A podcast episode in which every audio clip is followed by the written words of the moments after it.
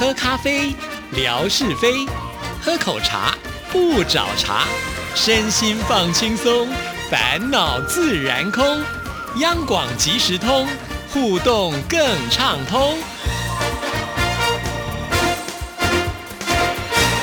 亲爱的听众朋友，大家好，欢迎收听今天的央广即时通，我是韩志毅。在今天的节目里呢，要来播出沙姐的声音啊。也许很多听众朋友呢，如果有加入这个微信的聊天群里呢，呃，大概有听到了。不过我觉得，呃，这个沙姐的声音是相当珍贵跟难得的，所以经由剪辑过后呢，今天就放在我们央广即时通的节目里来服务更多所有的听众朋友啊。这个群其实志毅并没有加入，但是我们有非常热心的听众朋友哦，特别跟志毅说，呃，就是因为沙姐呢，现在在聊天群里面还提到了我，希望也能够把我加入进去。不过很可惜的是哦，呃，当梅珍跟我讲这件事情的时候，我刚刚好在开车哈，所以就比较不方便呢，到这个群里面去跟大家来聊天，而且我人是在高速公路上哈。不过呢，我们的强总哈，事后呢也非常的热心，把这个声音档都整理好传给志毅。结果一听的时候更是感动啊，我以为可能只是短短。的几句话，一些祝福啊，没有想到从这个八月一号呢，也就是呃这个亚洲之声的生日快乐哈，一直呢噼里啪啦就讲了将近二十分钟的时间，哇，我就觉得沙姐好厉害哦，这么多年来她的声音都没有任何的改变，依旧年轻，而且呢是很有元气的感觉啊。那么在录制这样子一个内容呢，哦也不用打草稿，就噼里啪啦说了这么长，所以我觉得沙姐对于听众朋友的那个热情。度非常的高，呃，才能够呢，在他虽然感觉好像已经退休，应该比较悠闲一点的生活，不过呢，从他的脸书上也可以看得出来，其实他的行程排的还是非常的满啊。但是他还是愿意花了这么长的时间录制了这样子的内容，我想不只是满足了所有的听众朋友，同时也代表着沙姐心目当中呢，还是牢记着大家啊。其实我在剪袋子的时候，都觉得非常非常的感动。那我们现在呢，就把时间交给沙姐喽。好，我是谢德莎。刚刚看了瑞文的写的《亚洲之声》开播四十周年，那我也祝《亚洲之声》开播四十周年生日快乐。那么提到《亚洲之声》啊，瑞文有一个地方说错了，一开始的时候没有审完，审完的时候没有进到《亚洲之声》。在《亚洲之声》刚开播的时候，哎，我干脆把《亚洲之声》开播的情形说一下好了。就是在差不多四十几年前，将近五十年前，那时候台湾呢就派出了很多的农耕队，到东南亚或世界各个地区呢去做，就是农耕的协助。因为大家都晓得台湾的这个农耕队非常的厉害，就像是农工处一样的。当农工队的人他们到了东南亚地区，当然还有非洲地区了啊。呃，那个时候他们就觉得有个非常大的苦恼，就是他们的孩子没有办法学习到中文。那有一年呢，刚刚好就是我们那个时候最早的新闻局的人员呢，官员啊，还有加上我们中广的一些老长官，那他们就到了印尼跟马来西亚的地方去，正好呢就碰到印尼跟马来西亚他们都在排华，所以呢几乎当地没有任何的中文学校。因此，呃，当地的这个农耕队的人就跟我们讲，他说，在那边虽然天气很热啊，呃，或者是一些工作上的一些辛苦，身体上的辛苦都没有什么，最难过的呢，就是孩子们没有办法接受到中文教育，当然就只有把孩子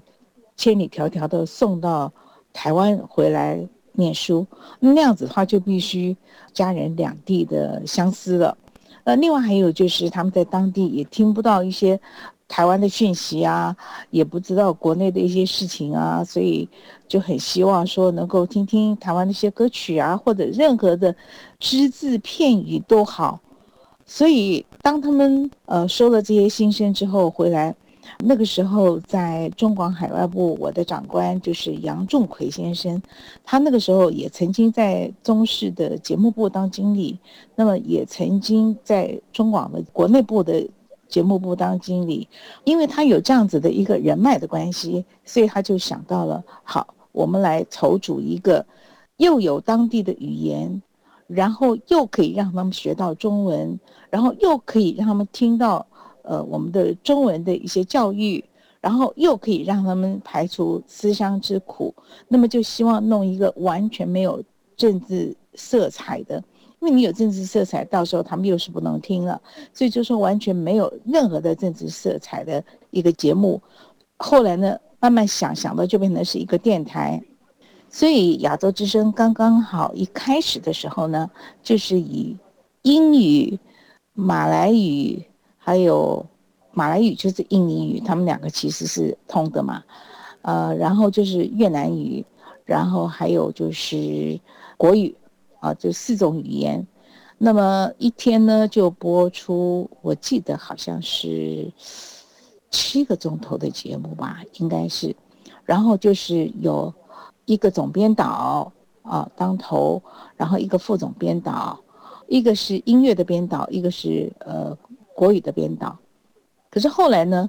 我们就开始招考人了。那我是在从筹备的时候我就进去了，我就跟着杨仲奎，呃那个时候还有我们的一个宅工啊，我们就一起来筹备。筹备后来呢，等到第一任的。亚洲之声的总编导呢，我记得是李厚生，他说是说总编导，事实上就等于是一个台长。然后呢，再来副总编导是门奇，呃门大哥。然后我呢就是担任节目的编导，担任四种语言的，就等于是，呃英文，然后印尼语、泰国语，然后再来是国语，因为这个。整个的一个电台呢，就是要完完全全的没有任何的政治色彩，去有别于自由中国之声。所以呢，我们在整个设计的时候呢，他们为什么会把我选过去？因为那个时候我已经是在中国电视公司，当时很有名的一个节目叫《蓬莱仙岛》，我已经担任他们的一个策划的编剧。那同时我也是中广那个时候的评论室的编辑。所以呢，他就让我来做，主要就是希望说借重我以前在电视台跟娱乐界的一些人脉，然后可以把这个电台给撑起来。当时我记得我们的国语招考进来的是有司欣彤，就是叫司彤，然后还有林倩云、林云，还有陈蒙生。他是叫陈英啊，然后还有另外的一个国语的导播黄伟丽，然后还有卢英杰，还有一个等于算是听众小组，他是专门负责帮我们处理一些信件，因为在那个时候我们要有别于自由中国之声，所以呢，我们那个时候是把我们的电台的台址是设在高雄。也就是大家所熟悉的高雄八百八十号信箱，呃，然后我们的英语那个时候的导播，呃，还有印语的导播张中春先生，英语的导播香积穗小姐，然后还有泰语的导播徐慧玲小姐，呃，那个时候我们都非常的紧密的在一起啊。大家都蛮开心的。那我们的节目的内容呢，就比方说我们设计的，就是跟侨委会有办的华语教学，然后有成语故事，这些都是对于孩子他们对于中华文化的了解。而且呢，我记得我那个时候也设计了很多音乐的单元，那么也设计了有包括了医疗健康的，因为他们在外地有很多的东西，所以我那个时候才会去邀请了一些中医，像是陈望全医生啊，呃，邀请了一些人际关系的黑幼龙先生呐。我记得我邀请了很多很多的人，音乐方面的，包括陈乐融先生呢，还有我还做了一个我那个时候最得意的一个事情，而且也是首创，所有的电台都没做过的。我做了一个叫做亚洲之星的，我想现在大家很多人都不太记得亚洲之星了。呃，我也很遗憾的，就是我当初没有把这个亚洲之星好好的经营，然后把所有的袋子都留起来，否则这真的是一个国家很丰富的一个资产。然后我们也访问了很多的文人作家。那个时候的节目稍稍是比较正规一点，也就是比较没有像后来我们跟瑞文合作，然后跟贤正合作、沈婉合作，就算是比较后期一点的啊。我们那个自由自在的那个感觉是让大家觉得比较喜欢的。那但是我们之前做的那个呢？就是比较一个单元一个单元一个单元一个单元，为什么我会讲说我对于亚洲之星我自己觉得很得意哦？因为那个时候一开始嘛，为了要宣传跟推广，我那时候真的是用尽了我所有的人脉跟力气啊，然后邀请到很多大牌巨星到节目当中来。而且这些大牌的巨星呢，他们来的时候呢，我都是让他们就是先填一个表，就亚洲之星的一百零一问，都让他们自己填。我就是没有把这些留下来，不然这真是很宝贵的，因为全部都他们自己填写的，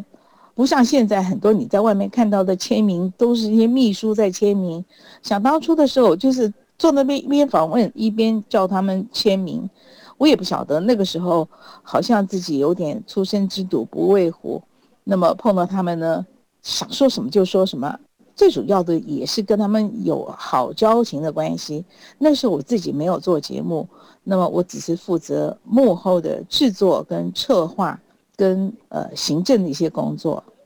我记得那个时候访问的啊，作家三毛，还有邓丽君，还有刘文正，还有费玉清。还有刘德华、张学友，几乎想当年你叫得出来的大牌，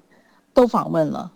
包括了港星什么郑少秋啊、林忆莲。就可惜我为什么没有把这些东西留下来？那时候可能也是太忙，就是说有很多东西存档，我就把它丢到我们的资料室里面。那个时候我们是用盘带，那资料室有冷气嘛？对于那个盘带。比较不会有潮湿啊，或什么样子。我们是没想到，后来因为跟这个 RTI 我们合并，我们搬出去，然后这些盘带呢就把它送到淡水去了。那送到淡水去的时候，我们也不知道，我们还以为是好好的保存呢，却没想到他们说：“哎呀，有一天我们怎么在外面看到你们拿过去的那些盘带啊，还有唱片丢了一地。”我说：“哈。”我那十几年来的唱片哦，大概有上万张哦。我看，因为我每一张唱片来，我都要求他们一至少要给我两张。而两张的原因呢，就是有一张我是要存底，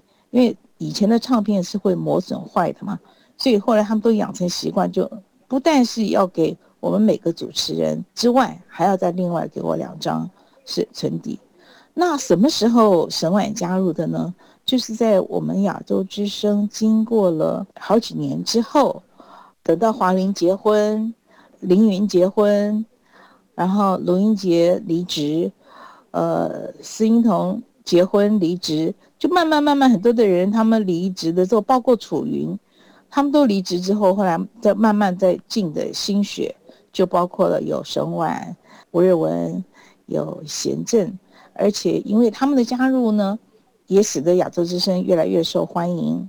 讲到当初我们是对东南亚广播的，所以我们也没有想到过会有很多很多的中国大陆的听众。那么在某一年的时候，也就是两岸开放通邮通商的时候，突然之间呢，高雄打电话跟我们说：“哇，不得了啊！你们的信件是用麻包袋装的。”